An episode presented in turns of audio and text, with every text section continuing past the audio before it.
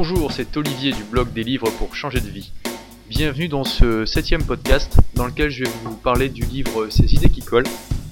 Pourquoi certaines idées survivent et d'autres meurent. C'est un livre qui a été euh, publié en 2007 et qui a été écrit par Chip Heath et Dan Heath qui sont deux frères euh, qui euh, travaillent dans des domaines différents. Chip Heath est professeur de psychosociologie des organisations à l'université de Stanford. Et donc son frère Dan Heath, euh, donc titulaire d'un MBA, lui c'est plutôt un entrepreneur parce que euh, eh bien il, euh, il a créé des formations à l'université de Duke et il est aussi cofondateur d'une maison d'édition qui s'appelle Thinkwell. Donc sans plus attendre, je vais vous faire rentrer dans le vif du sujet en vous racontant une petite histoire qui est arrivée à ben, l'ami d'un de mes amis, qui s'appelle François pour pas le nommer. Euh, donc il se trouvait à Lille pour un, rendez-vous important avec un de ses clients. Et euh, une fois qu'il a fini l'entretien, il lui restait un peu de temps avant de prendre l'avion, donc il est allé boire un verre dans un bar. Donc il venait à peine de, finir son premier verre quand il y a une jeune femme euh, séduisante qui s'est approchée de lui, qui lui a proposé de lui offrir quelque chose à boire. il a été un peu surpris, mais il a été aussi beaucoup flatté, donc il a accepté. elle est revenue avec deux verres. Euh, il lui a dit merci, il a pris une gorgée, et après ça, ça a été le trou noir. Donc, lorsqu'il s'est réveillé, il était comateux, était étendu dans une baignoire de chambre d'hôtel, le corps recouvert de glace. Alors, vous pouvez imaginer qu'il était euh, plutôt paniqué, alors il a regardé autour de lui, en essayant de se rappeler ce qu'il faisait là. Et là, il y a un petit papier qui a attiré son attention. C'était marqué en grand Surtout, ne bougez pas, téléphonez aux urgences il y avait un téléphone portable qui était posé sur une petite table à côté de la baignoire. Alors, il l'a attrapé tant bien que mal parce qu'il avait les doigts engourdis par le froid. Et il a composé le numéro des urgences. Et à l'autre bout du fil, euh, ben, la standardiste, elle, paraissait pas du tout surprise. Elle lui a dit euh, Monsieur, est-ce que vous pourriez, s'il vous plaît, euh, tendre le bras derrière vous? C'est ce qu'il a fait. Vous sentez quelque chose Oui. une sonde dans le bas de votre dos Et là, oui, effectivement, il a fait ce qu'elle lui demandait, et oui, la, sonde était bien là. Et donc là, la femme lui a dit euh, bah, ce qui était le choc de sa vie. Surtout, ne paniquez pas, monsieur, on vient de vous enlever un rein. Vous êtes victime d'un réseau de trafiquants d'organes qui sévit dans la ville. L'ambulance est en route. Félicitations, euh, bah, vous venez d'écouter euh, une des légendes urbaines les plus populaires de ces 15 dernières années, qui a fait le tour d'internet dans à peu près toutes les langues et sous des formes euh, multiples et variées. Euh, et c'est une histoire que l'on retient vraiment facilement, une histoire qui marque, une histoire qui colle, alors qu'elle est complètement fausse.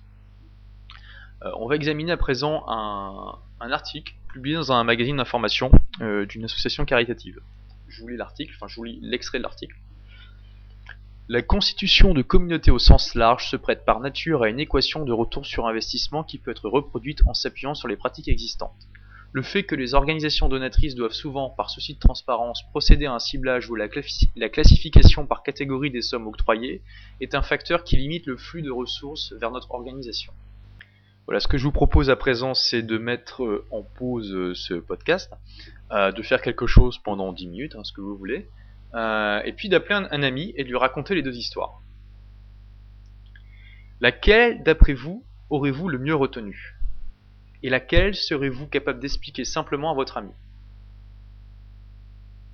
Donc d'un côté on a une légende urbaine, d'autre côté on a quelques lignes d'un article sorti de, de leur contexte. C'est vrai que la comparaison est un peu biaisée, mais ça montre bien deux extrêmes de ce que les auteurs appellent l'échelle de mémorabilité et ça illustre parfaitement que certaines histoires collent, collent pardon, et d'autres non.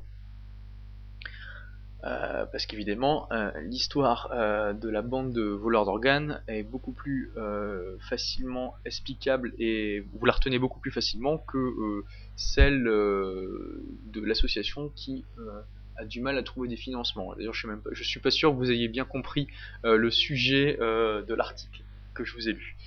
Euh, donc on pourrait croire que, certaines idées euh, sont intrinsèquement intéressantes. Euh, par exemple, une bande de voleurs d'organes, on, pourrait se dire oui, bon, par défaut c'est intéressant, on va s'y intéresser plus, et que d'autres sont plutôt intrinsèquement ennuyeuses.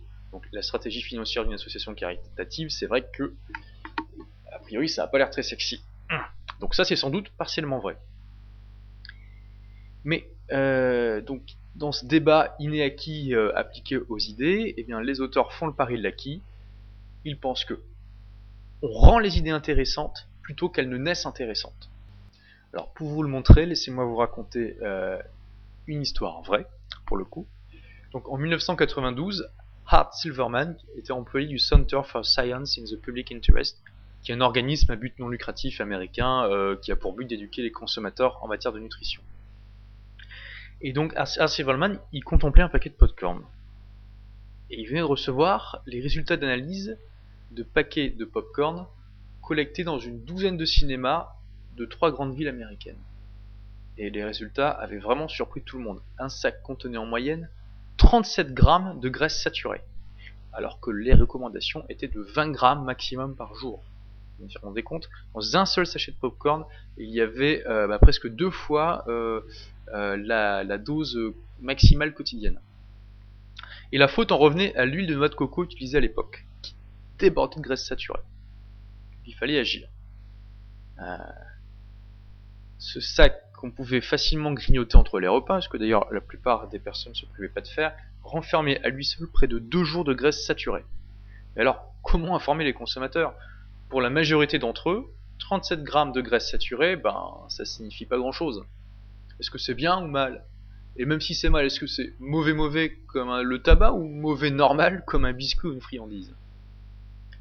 Et puis évidemment, le terme 37 grammes de graisse saturée sont euh, suffisamment réverbatifs pour faire fuir les consommateurs, parce que les graisses saturées, il faut, il faut être clair, ça n'excite personne. Mais il y avait de nombreuses manières de faire passer le message au public. Il fallait quelque chose d'extravagant coller à l'extravagance de cet écart nutritionnel. Alors, ben, le CSPI, il a, fait, une, une conférence de presse euh, dans laquelle il a délivré ce message.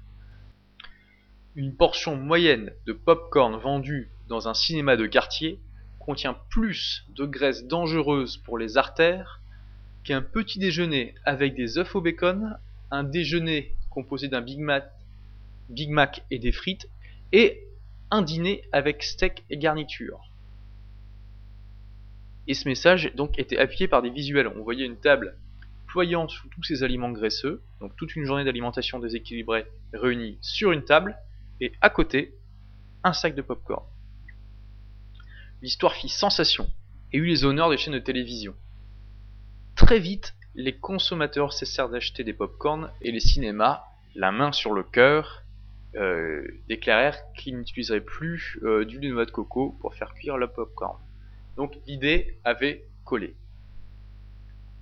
Alors je fais une petite note rapide euh, parce que j'ai fait des recherches sur ce point précis et il semble que l'avis soit loin d'être unanime sur la réelle nocivité de l'huile de noix de coco. Donc bon, c'est souvent pénible parce que en termes de recommandations nutritionnelles, c'est très très rare d'avoir un vrai consensus euh, des experts scientifiques et des organismes euh, sur une recommandation nutritionnelle en particulier et en général on voit un peu tout et son contraire et c'est pas évident euh, de se faire une idée on va dire qui colle à, la réalité. Donc cette parenthèse faite, cette histoire donc montre que à partir d'un élément qui intrinsèquement n'est vraiment pas sexy, donc euh, euh, le, nombre de graisses saturées qui se trouve dans un sachet de popcorn, on est capable, en, la rendant sexy justement, de faire en sorte que cette idée adhère. Et en étudiant euh, ben, les histoires qui collent et celles qui ne collent pas, les frères Heath se sont mis en quête de caractéristiques communes qui permettraient d'expliquer pourquoi certaines histoires collent et pas d'autres, en étudiant notamment des centaines de légendes urbaines et de proverbes très répandus ils ont tiré de ces recherches six principes déterminants. Pour qu'une histoire colle, il faut 1. De la simplicité. Un grand avocat a déclaré Si vous avancez 10 arguments, même s'ils sont tous pertinents, les jurés les auront tous oubliés quand ils retourneront dans la salle des délibérations.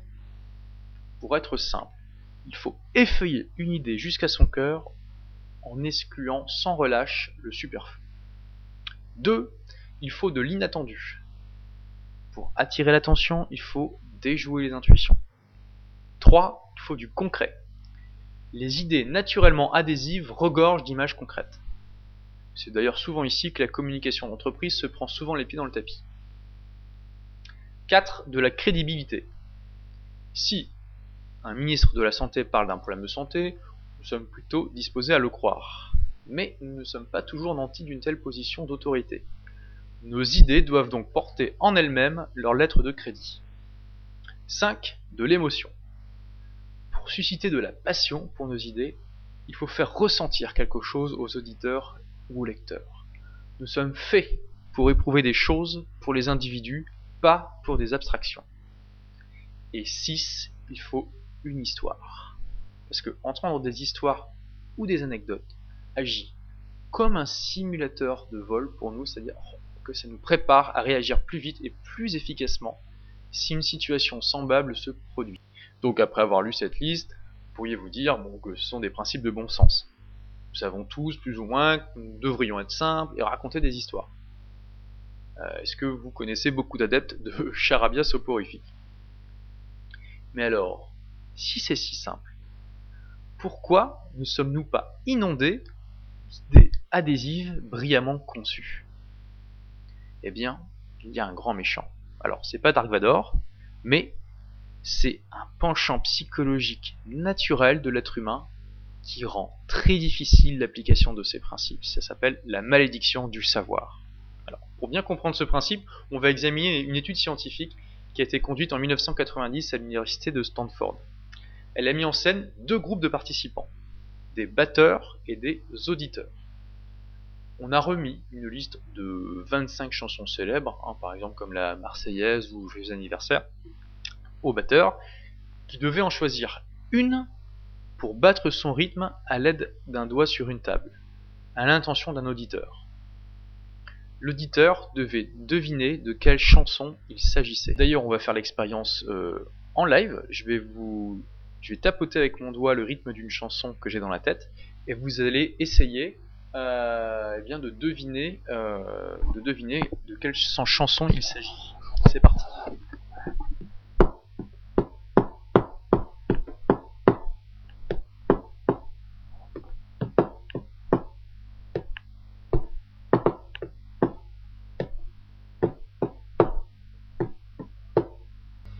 Alors je vous laisse réfléchir quelques secondes. Est-ce que vous avez euh, trouvé?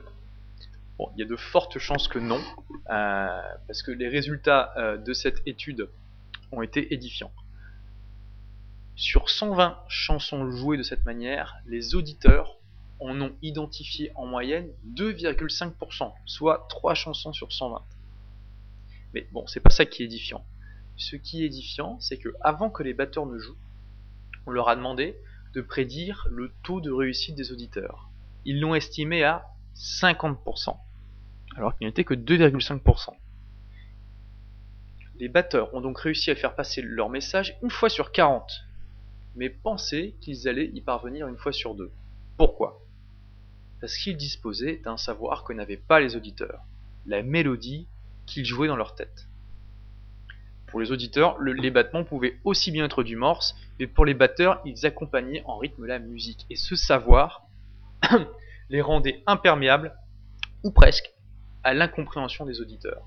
Et ça, ça illustre parfaitement la malédiction du savoir. Donc pour euh, l'anecdote, la chanson que j'ai jouée c'était Frère Jacques. Donc peut-être que si euh, vous repassez euh, le podcast à ce moment précis, vous pourrez retrouver le rythme à partir de la mélodie. Quoi qu'il en soit, on va retrouver cette malédiction du savoir dans chacun des six principes euh, qui font qu'une idée adhère ou non, et euh, qu'on va détailler euh, une par une. C'est parti. Alors, chapitre 1 de la simplicité. Les moindres déplacements des soldats de l'armée américaine répondent à une préparation minutieuse qui a commencé par un ordre émanant du président des États-Unis et qui descend ensuite tous les, échelons de la hiérarchie jusqu'à toucher la base. Les plans sont détaillés, précisant le schéma de manœuvre et le détail de ce que fera chaque unité, son équipement, ses munitions, etc. Enfin, le problème, c'est qu'aucun plan ne survit au contact avec l'ennemi. C'est comme si vous établissiez un plan détaillé pour un ami qui jouerait une partie d'échecs. Vous ne pouvez pas prédire les coups de l'adversaire, donc le plan devient caduque au bout de quelques coups. Les plans sont utiles à l'armée. Ils montrent qu'un processus de planification a eu lieu et permet de se poser les bonnes questions. Mais comme il ne fonctionne pas sur le champ de bataille, l'armée américaine a introduit un concept dans les années 80, ce qui s'appelle l'intention du commandement. Il s'agit d'une phrase simple et concise qui décrit l'objectif de l'opération. Elle peut être générale et abstraite aux échelons supérieurs, et plus on descend aux échelons inférieurs, et plus elle doit être précise et concrète, comme mon intention est de positionner le 3 bataillon sur la colline 4305 pour la libérer et protéger le flanc de la 3 brigade lorsqu'elle enfoncera les lignes. Grâce à l'intention du commandement, les soldats connaissent l'objectif de la mission, libre à eux ensuite d'improviser selon les circonstances pour l'atteindre. Aucun plan ne survit avec l'ennemi. Ce précepte devrait parler même à ceux qui n'ont aucune expérience militaire. Bien souvent, aucun plan commercial ne survit au contact avec le client. Aucun plan de cours ne survit au contact avec les élèves, etc. Faire adhérer ces idées dans un contexte bruyant, imprévisible et chaotique n'est pas facile. Le moyen de réussir est la simplicité. Pas simple comme simpliste ou réducteur, la simplicité comme substantifique, moelle de l'idée. Il faut donc déshabiller l'idée, l'effeuiller complètement jusqu'à mettre à jour son essence, son noyau, et se défaire de tout le superflu. Le plus difficile, bah, c'est d'écarter les idées qui semblent importantes, mais qui ne sont pas pour autant la plus importante. L'intention de commandement oblige les officiers de l'armée américaine à extraire l'objectif le plus important d'une opération. Ne peut y avoir qu'un objectif prioritaire et qu'une seule intention du commandement. Trouver l'essence d'une idée, c'est écarter un grand nombre d'idées pour permettre à la plus importante de briller de tout son éclat. Comme le disait Antoine de Saint-Exupéry, la perfection est atteinte non pas lorsqu'il n'y a plus rien à ajouter, mais lorsqu'il n'y a plus rien à retirer. Donc, ça c'est l'essence, l'essence de ces idées qui collent. Pour rendre vos idées adhésives, il y a deux étapes. 1. Trouver leur essence. 2. Leur donner vie à l'aide des six principes. Rien de plus, rien de moins. Chapitre 2 de l'inattendu. Le premier problème de la communication est d'obtenir l'attention de ceux à qui vous vous adressez. Parfois, nous sommes nantis d'une autorité suffisante pour exiger l'attention, comme les parents avec leurs enfants, par exemple. Mais la plupart du temps, nous ne disposons pas de ce luxe. Un des moyens les plus élémentaires pour capter l'attention est de briser un schéma ou un modèle bien ancré dans l'esprit de nos interlocuteurs. Nous autres êtres humains, nous habituons à une vitesse incroyable aux schémas récurrents. Nous ne faisons bientôt plus attention à cet ordinateur bruyant, à ce ventilateur qui ronronne, à ce tableau accroché au mur. Pour que nous reprenions conscience des choses, il faut qu'un changement survienne. L'ordinateur ou le ventilateur s'arrête, le tableau tombe, on retrouve son emplacement vide, etc. Notre cerveau est ainsi extrêmement sensible au changement. Mais une fois que l'on a attiré l'attention des autres avec la surprise, il faut la conserver en faisant croître l'intérêt. La surprise est associée à une expression du visage commune à de nombreuses cultures que les psychologues Paul Ekman et Wallace Friesen dans leur livre Unmasking the Face nomment le sourcil de surprise. Les sourcils sont arrondis et hauts, la peau au-dessous des sourcils est étirée par le mouvement vers le haut et plus visible que d'habitude. Lorsque nous haussons les sourcils, nos yeux s'écarquillent et notre champ de vision s'élargit, nous obligeant à voir davantage. Au contraire, lorsque nous sommes en colère, les yeux se rétrécissent afin que nous puissions nous concentrer sur le problème. Souvent, la surprise est telle que nous restons bouche bée, le corps paralysé quelques secondes, les muscles relâchés, comme si le cerveau voulait s'assurer que nous ne puissions rien faire qui nous empêcherait d'intégrer cette information nouvelle. La surprise agit ainsi comme un neutralisateur de l'urgence lorsque nos machines à deviner sont prises en défaut toutes nos activités en cours s'interrompent et notre attention se concentre involontairement sur l'événement qui nous a surpris. Ainsi, les idées inattendues sont plus susceptibles de coller parce que la surprise nous conduit à être attentifs et à réfléchir. et ce supplément d'attention et de réflexion grave les événements inattendus dans notre mémoire. Parfois cette attention est, éphémère, mais dans d'autres cas la surprise peut conduire à une attention durable.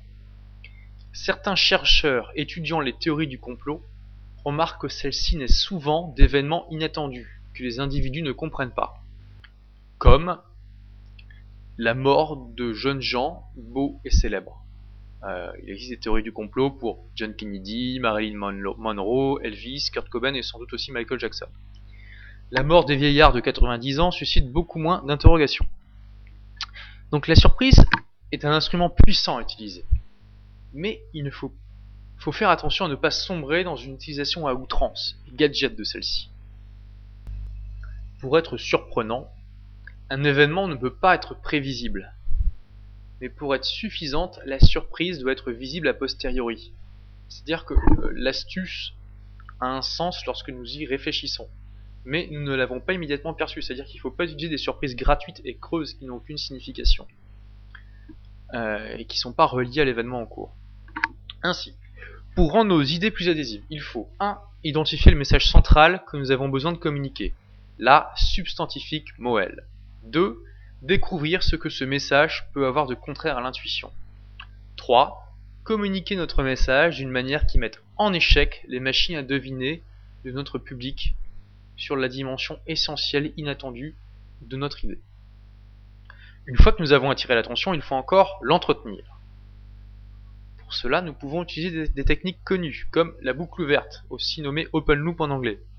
Commencer par exemple par une énigme, euh, qui euh, stimule la curiosité intellectuelle et donne envie de connaître la réponse, euh, mais dont on ne donnera la, la réponse qu'à la fin du message ou une fois qu'il aura bien avancé afin de maintenir un certain suspense. Parce que les énigmes ont beaucoup de pouvoir parce qu'elles créent le besoin d'une fin. Comme le dit le professeur de psychologie Robert Cialdini, qui est aussi l'auteur du livre Influence et Manipulation, vous avez entendu parler de l'expérience haha, n'est-ce pas? Eh bien, l'expérience haha est beaucoup plus satisfaisante lorsqu'elle est précédée de l'expérience hein? Chapitre 3 Du concret. La cigale, ayant chanté tout l'été, se trouva fort dépourvue quand la bise fut venue. Pas un seul petit morceau de mouche de vermisseau. Elle alla crier famine chez la fourmi sa voisine, la priant de lui prêter quelques grains pour subsister jusqu'à la saison nouvelle. Je vous paierai, lui dit-elle, avant l'août, foi d'animal, intérêt et principal. La fourmi n'est pas prêteuse, c'est là son moindre défaut. Que faisiez-vous autant chaud? dit-elle à cette emprunteuse. Nuit et jour, à tout venant, je chantais, ne vous déplaise. Vous chantiez, j'en suis fort aise. Eh bien, dansez maintenant. Nous connaissons tous les fables les plus célèbres de La Fontaine. Et nous retenons facilement leur message principal alors que la plupart, pour la plupart nous les avons apprises à l'école primaire. Est-ce que vous savez également, c'est plutôt méconnu en France, que la plupart des fables les plus connues de La Fontaine ne sont que des améliorations des fables d'Ésope, un grec qui les a écrites il y a plus de 2500 ans. Les fables d'Ésope et leur morale ont fait le tour du monde, engendrant des proverbes innombrables dans, dans tous les pays, dans toutes les langues. Comme ceux par exemple liés à sa fable, le renard et les raisins. Un renard ayant aperçu en haut d'un arbre quelques grappes de raisins qui commençaient à mûrir, eut envie d'en manger, et fit tous ses efforts pour les atteindre. Mais voyant que sa peine était inutile, il dissimula son chagrin, et dit en se retirant qu'il ne voulait point manger de ces raisins, parce qu'ils étaient encore trop verts et trop aigres. Tels certains hommes, que leur faiblesse empêche de réussir et qui s'en prennent aux circonstances. Il est facile de mépriser ce que l'on ne peut avoir. Si les fables d'Ésope ont fait le tour du monde et ont survécu pendant 2500 ans, et si nous retenons si facilement les fables de La Fontaine, c'est certes parce qu'elles communiquent des vérités profondes, mais surtout parce que la manière dont elles sont présentées en font des idées qui collent. Les fables évoquent des images concrètes. Ici, les raisins, le renard, la réflexion méprisante sur les, raisins verts. Ce dont le monde a besoin, c'est de davantage de fables. Nous croulons sous les slogans creux qui n'évoquent ou ne signifient rien dans toutes les professions. Alors je vais vous en donner euh, quelques-unes euh, qui sont euh, pour certaines fictives et d'autres non. Pour l'entreprise, le paradigme visionnaire orienté le client, le re-engineering réciproque fondé sur les coûts, les enseignants, les compétences métacognitives, l'évaluation du portefeuille pertinent dans développement, la médecine, la cardiomyopathie idiopathique. Donc celle-là, elle est plutôt drôle parce que cardiomyopathie, ça signifie votre cœur a quelque chose qui ne va pas. Et idiopathique, ça signifie nous n'avons aucune idée de ce que c'est. Voilà. Et l'auteur euh, ne parle même pas euh, des universitaires avec leurs tests bourrés de jargon lénifiant, les informaticiens, les garagistes, les psychologues, les scientifiques, les hommes politiques, bref, de tout le monde ou presque. Euh, moi compris, dans mon métier, j'ai mon jargon et il est clair qu'il n'est pas conçu pour que la majorité des personnes le comprennent. Les langages sont souvent abstraits, mais la vie, elle, ne l'est pas. Même la stratégie d'entreprise la plus abstraite doit se traduire par des actions tangibles d'êtres humains. Il est plus facile d'adhérer et de comprendre les actions tangibles que l'exposé d'une stratégie abstraite. Et concret, ce qui est directement perceptible par les sens. Un moteur V8 est concret. Grande performance ne l'est pas. Il faut bien comprendre que l'abstraction a aussi son intérêt, mais c'est le luxe et le privilège de l'expert. Pour enseigner une idée à des débutants ou à des néophytes, ou même à un groupe de personnes dont vous ignorez le niveau de connaissance, la concrétude est le seul langage sans risque. Les idées naturellement adhésives regorgent d'images et de mots concrets. La légende urbaine du rein volé aurait probablement moins collé si le protagoniste s'était aperçu qu'on lui avait volé son estime de soi. Chapitre 4 De la crédibilité Une personne sur dix aura un ulcère au cours de sa vie. Pendant très longtemps, les médecins ont cru que les ulcères étaient causés par un surplus d'acide gastrique qui rongeait la paroi de l'estomac, et que ce surplus était causé par le stress, des épices ou un trop-plein d'alcool. En 1982, Barry Marshall et Robin Warren, deux chercheurs de Perth en Australie, ont découvert que les ulcères étaient provoqués par une bactérie, que l'on nommera bien des années plus tard Helicobacter pylori. Cette découverte était considérable. Si les ulcères étaient provoqués par des bactéries, alors cela signifiait qu'ils pouvaient être facilement guéris. Il suffisait de prendre des antibiotiques. Est-ce que la, communauté médicale poussa des cris de joie? Est-ce que l'on fit une fête au l'honneur des chercheurs, est-ce qu'on les remercia pour cet espoir nouveau qui jetait sur la santé de centaines de millions d'êtres humains? Que nenni Personne ne les crut. Et pour trois bonnes raisons. 1. La communauté médicale était fermement convaincue que rien ne pouvait survivre à l'acide gastrique, une, substance extrêmement puissante qui peut ronger un morceau de viande épais et même dissoudre un clou. À l'époque de leur découverte, Robin Warren était un simple pathologiste dans un hôpital de Perth et Barry Marshall terminait son internat. La cause était entendue. Les internes ne guérissent pas des maladies qui touchent 10% de la population mondiale. Le lieu. Un chercheur de Perth, c'est un peu comme un médecin, du, un médecin du massif central. La science est la science, mais les scientifiques sont humains et ils ont la même tendance au snobisme que chacun d'entre nous. Marshall et Warren n'ont même pas réussi à faire publier l'article de leurs travaux. Après deux années d'atermoiement, Marshall, n'y tenant plus, se priva un matin de 1984 de petit déjeuner, appela ses collègues et avala devant eux un verre contenant près d'un milliard euh, de bactéries. Il développa en quelques jours les symptômes d'un ulcère et se soigna à l'aide d'antibiotiques. La partie n'était pas encore gagnée, certains chercheurs lui reprochant sa méthodologie. Mais sa démonstration avait donné un second souffle à sa théorie qui commença à être alors largement étudiée. En 1994, le rôle de pylori dans les ulcères était officiellement reconnu et en 2005, Marshall et Warren reçurent conjointement le prix Nobel de médecine pour leur découverte.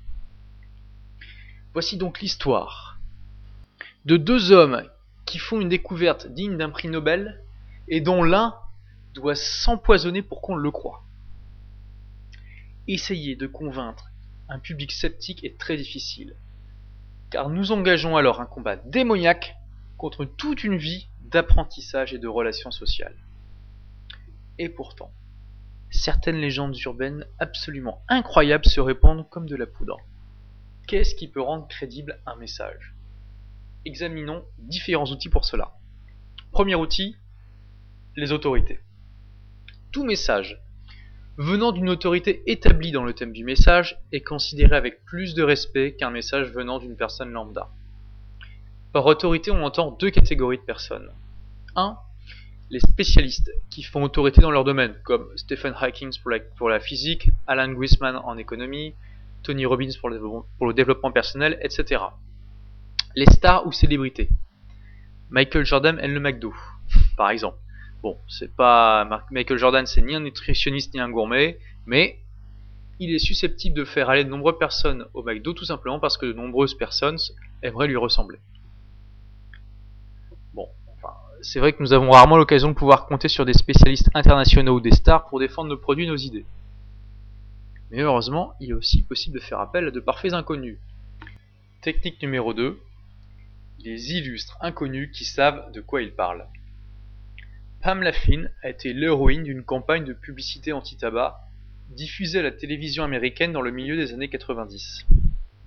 Elle n'est ni une spécialiste de la santé, ni une célébrité. Pam est une fumeuse. Elle avait 29 ans à l'époque, était mère de deux enfants et avait commencé à fumer à 14 ans pour avoir l'air plus âgée. Le malheur, c'est que cela m'a vraiment fait paraître plus âgée, a-t-elle dit dans les publicités. Celle-ci l'a montré son combat contre le cancer, ses opérations, ses cicatrices, la souffrance terrible qui était la sienne.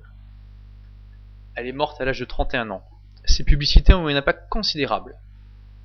À la base, il n'était pas évident que Pam Laffine, une inconnue parfaite, c'est-à-dire vraiment inconnue, puisse influencer l'opinion. Mais elle est devenue une source crédible et respectée, parce qu'au milieu des innombrables autres sources qui parlaient du tabac, elle respirait l'honnêteté et l'impartialité. Le calvaire montré à la télévision était le sien, il était vrai. Elle a vraiment souffert, elle est vraiment morte. Technique numéro 3, le pouvoir des détails. Souvent, nous ne pouvons pas utiliser une source de crédibilité extérieure pour cautionner nos messages. La plupart du temps, ils doivent disposer d'une crédibilité interne. Des études scientifiques montrent que des détails vivants et concrets augmentent la crédibilité d'une idée ou d'une histoire, à condition de ne pas faire feu de tout bois et que ces détails symbolisent et soutiennent le cœur du message. Technique numéro 4. Les statistiques illustrées. Un autre bon moyen donc de crédibiliser un message, c'est d'utiliser des statistiques. Mais souvent, les statistiques sont ennuyeuses et ne font pas adhérer les idées il est préférable de les illustrer par des images ou par des comparaisons claires plutôt que d'utiliser des chiffres bruts. Technique numéro 5. Le principe de l'échelle humaine. Une autre façon de donner vie aux chiffres est de les présenter dans un contexte plus humain. On va comparer, euh. On va comparer deux développements scientifiques. Premier développement scientifique, les scientifiques ont récemment calculé une importante contrainte physique avec une précision extraordinaire. Pour vous faire une idée de cette précision, imaginez que vous jetiez un rocher du soleil sur la Terre et que vous touchiez votre cible dans un rayon de 500 mètres de son centre. Et deuxième développement scientifique, les scientifiques ont récemment calculé une importante contrainte physique avec une précision extraordinaire. Pour vous faire une idée de cette précision, imaginez que vous jetiez un rocher de New York jusqu'à Los Angeles et que vous touchez votre cible dans un rayon de 1,5 cm de son centre. Alors entre les deux propositions qui veulent absolument dire la même chose, laquelle vous semble la plus précise? Hein, Dans les deux cas, le degré de précision est rigoureusement identique. Mais lors d'une étude, 58% des personnes interrogées ont déclaré que la première affirmation était très impressionnante. Et 83% ont déclaré la même chose pour la deuxième il nous est facile de nous représenter la distance New York-Los Angeles, alors que la distance entre le Soleil et la Terre est beaucoup plus difficile à percevoir pour, nous. Donc cette comparaison colle beaucoup mieux et nous fait percevoir plus clairement les prouesses des scientifiques. Il est donc très important de se mettre à l'échelle humaine lorsque l'on cite tout chiffre ou tout résultat qui est trop grand pour que l'on puisse se le représenter correctement. Chapitre 5 de l'émotion. Si je regarde la masse, je ne fais rien. Je regarde l'individu et j'agis. C'est une citation de Mère Teresa. Et des recherches scientifiques montrent que le précepte de Mère Teresa est vrai pour la plupart d'entre nous. Et les organisations caritatives le connaissent depuis bien longtemps. Nous ne donnons pas à la pauvreté en Afrique, nous parrainons tel ou tel enfant. Il nous est très difficile d'éprouver de la compassion pour des statistiques. Nous avons beau savoir que la situation économique en Afrique est en général catastrophique, souvent, nous ne nous sentons pas concernés au point d'agir. Voir un, individu qui souffre et savoir que nous pouvons agir pour apaiser ses souffrances, c'est autre chose. Mais il n'y a pas que les associations caricatives qui ont besoin de faire en sorte que les gens se sentent concernés. Les managers, les professeurs, les militants politiques et bien d'autres ont besoin de motiver leurs collaborateurs, leurs élèves, leurs troupes. Mais que faut-il rechercher pour motiver les êtres humains? Il faut en appeler aux choses qui comptent pour eux. Et qu'est-ce qui compte pour eux? Par quoi se sentent-ils concernés? La réponse est simple. Par eux-mêmes. Il faut donc en appeler à leur intérêt personnel et expliquer le qu'avez-vous à y gagner? Dans les messages et idées que nous voulons faire passer. Combien de professeurs et d'enseignants ont entendu leurs élèves demander Mais à quoi ça sert? Croyez-vous que les élèves soient très motivés pour apprendre si le professeur n'est pas capable de répondre à cette question? Si l'on pouvait dire que l'algèbre améliore les performances aux jeux vidéo, se trouverait-il un enseignant qui hésiterait à le dire? Se trouve-t-il un enseignant pour douter que les élèves seraient un peu plus attentifs? Donc, si vous avez l'intérêt personnel de votre côté, n'hésitez pas. Ne tournez pas autour du pot, ne dites pas les gens se sentiront en sécurité avec des pneus, avec dites vous vous sentirez en sécurité avec des pneus Goodyear. Mais il y a une manière plus subtile d'en appeler aux intérêts personnels des gens. En 1982, des psychologues ont conduit une étude sur la persuasion. Des étudiants se sont rendus chez des habitants propriétaires et leur ont demandé de répondre à des questionnaires pour un exposé. À l'époque, la télévision par câble faisait ses timides premiers pas, et la plupart des personnes n'en avaient que vaguement entendu parler. L'étude avait pour objet de comparer l'efficacité des deux approches, euh, de deux approches différentes pour inciter les personnes à souscrire au câble qui allait arriver un mois plus tard. Dans la première approche, le texte suivant était présenté. La télévision par câble offrira à ses abonnés des services d'information et de divertissement plus étendus. Bien utilisée, elle offre toute liberté aux téléspectateurs de s'organiser pour profiter des programmes proposés. Les abonnés peuvent passer davantage de temps chez eux avec leur famille, seuls ou avec des amis, s'épargnant ainsi les tracas d'une soirée à l'extérieur et les dépenses de babysitter et d'essence. Dans la deuxième approche, il a été demandé aux propriétaires de s'imaginer un scénario précis. Prenez quelques instants pour essayer d'imaginer comment la télévision par câble va vous permettre de profiter de services d'information et de divertissement plus étendus. Lorsque vous saurez l'utiliser, vous pourrez planifier à l'avance les événements que vous avez envie de regarder. Songez-y. Fini les complications d'une soirée à l'extérieur, sans oublier les économies en, babysitter et en carburant. Vous pourrez ainsi passer votre temps chez vous, avec votre famille, seul ou avec des amis la différence entre les deux textes peut paraître faible. Mais réécoutez ces passages et comptez le nombre de fois où le mot vous est utilisé. Dans, la deuxième approche, le mot vous est utilisé bien plus souvent. Un mois après l'enquête, la télévision par câble s'installait dans la ville et les chercheurs ont analysé euh, eh bien, si les propriétaires qui avaient été questionnés s'étaient abonnés ou pas. Résultat, 20% de ceux du premier groupe avaient souscrit. Un résultat comparable avec le taux d'inscription du quartier. Quant au second groupe, 47% des propriétaires se sont abonnés. Le sous-titre de l'article qu'ont publié les chercheurs était Imaginez, est-ce faire advenir les choses? La réponse était oui. Or, on ne peut pas dire ici que le bénéfice pour l'acheteur soit grand. L'argument principal était en vous abonnant au câble, vous évitez le tracas de sortir de chez vous. Ces résultats suggèrent que plus que leur ampleur, c'est le caractère tangible et concret des bénéfices qui apparaissent clairement lorsque les personnes les imaginent, qui fait qu'elles se sentent concernées. Ainsi, nul besoin de promettre monte et merveille. Il suffit parfois de promettre des bénéfices raisonnables dont les personnes peuvent s'imaginer facilement en train de profiter. Mais l'intérêt personnel n'explique pas tout. Comme, Abraham Maslow l'a tenté de le démontrer dans sa fameuse pyramide. Ainsi, une étude récente a présenté à différentes personnes ce scénario. Imaginons qu'une entreprise accorde à ses salariés une prime de 1000 euros s'ils atteignent certains objectifs. Il y a trois façons de présenter la prime aux collaborateurs. Première façon, imaginez ce que représente 1000 euros. Un acompte pour une nouvelle voiture ou, ces travaux dans votre cuisine dont vous rêvez depuis longtemps. Deuxième façon, songez comme il serait rassurant d'avoir 1000 euros de côté en cas de coup dur. Troisième façon, réfléchissez un peu à ce que signifie cette 1000 euros. L'entreprise reconnaît le rôle que vous jouez dans ses performances globales. Elle ne dépense pas son argent pour rien. Lorsque l'on demande aux personnes quelle présentation les séduirait à titre personnel, la plupart répondent la troisième. C'est bon pour l'estime de soi, et il semble évident que l'on peut dépenser ou économiser 1000 euros. Mais l'intérêt de l'étude réside dans la réponse que ces personnes formulent lorsqu'on leur demande quelle proposition est la meilleure pour les autres. La majorité répondent la première proposition, suivie par la deuxième.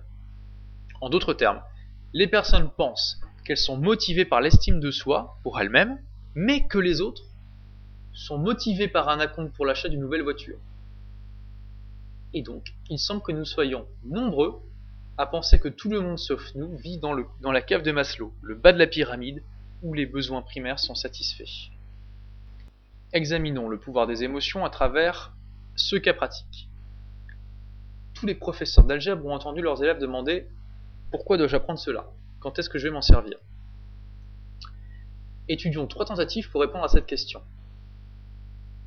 Message 1.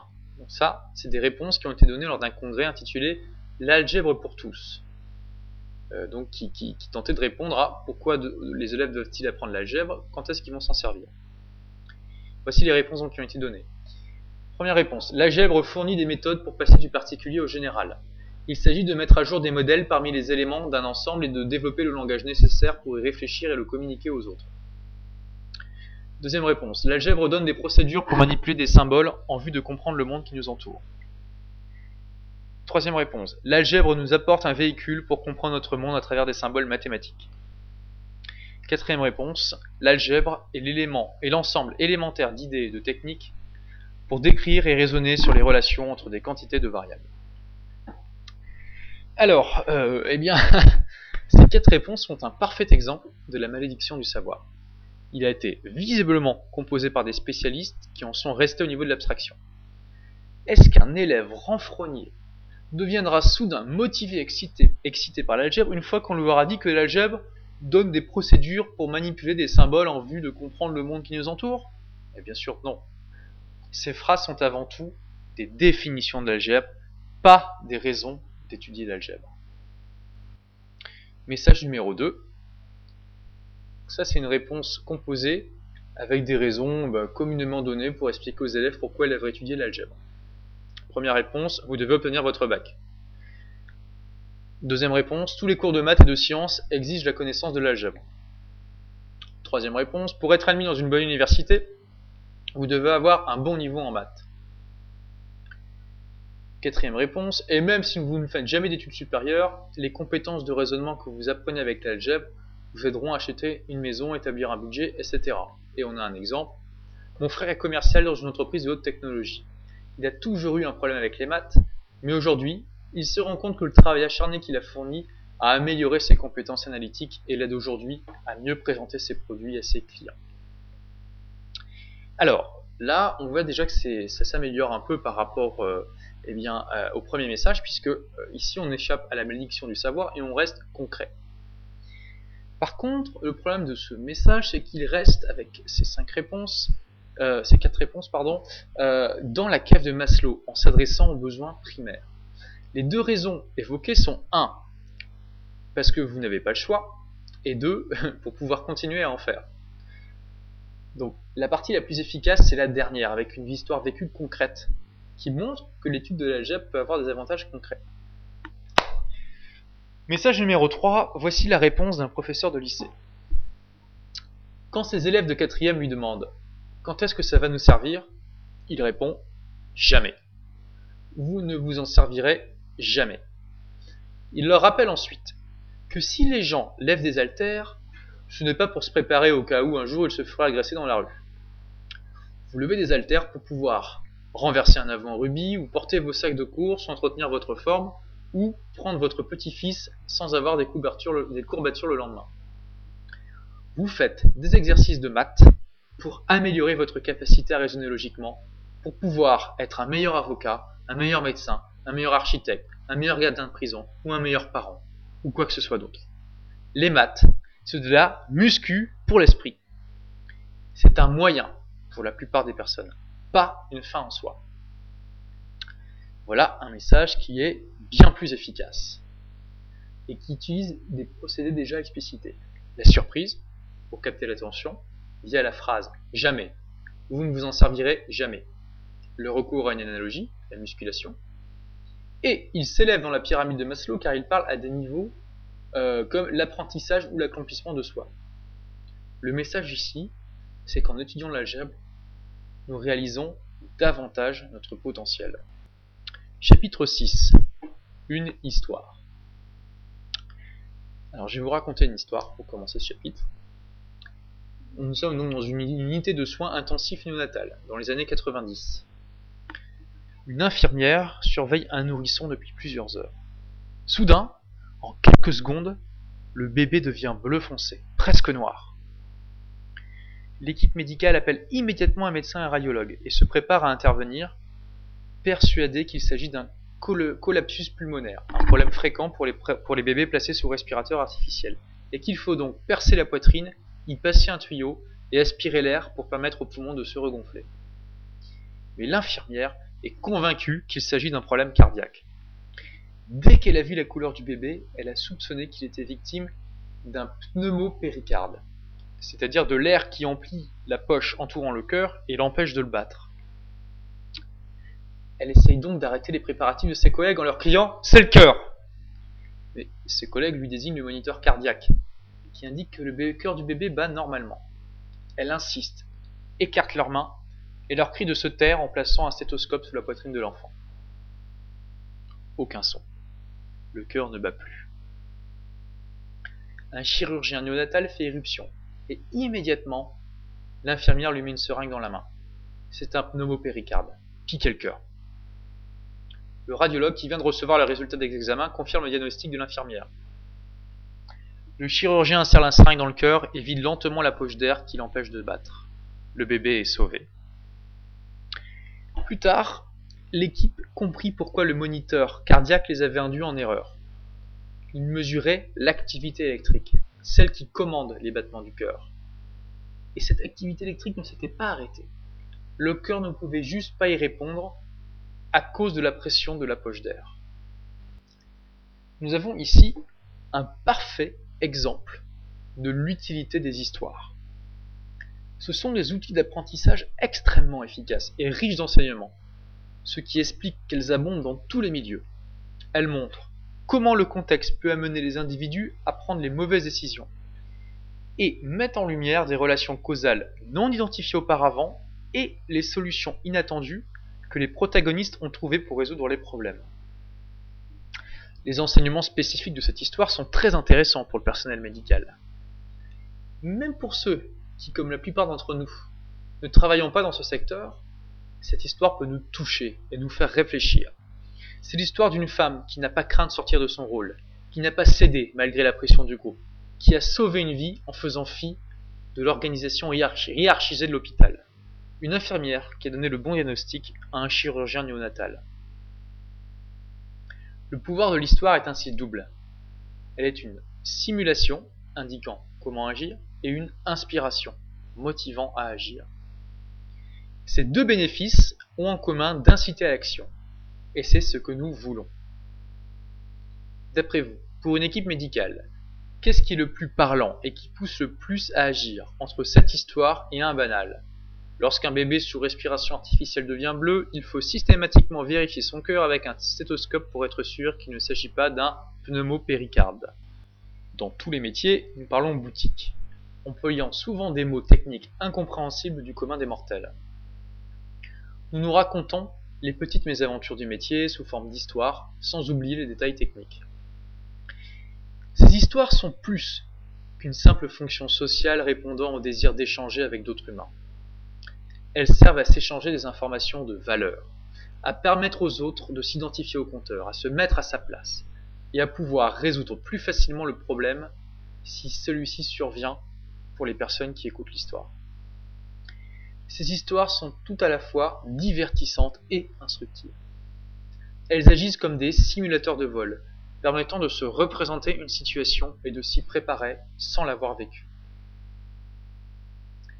Cette simulation fonctionne parce que nous pouvons imaginer des événements sans stimuler les mêmes modules de notre cerveau qui sont activés lors d'une activité réelle.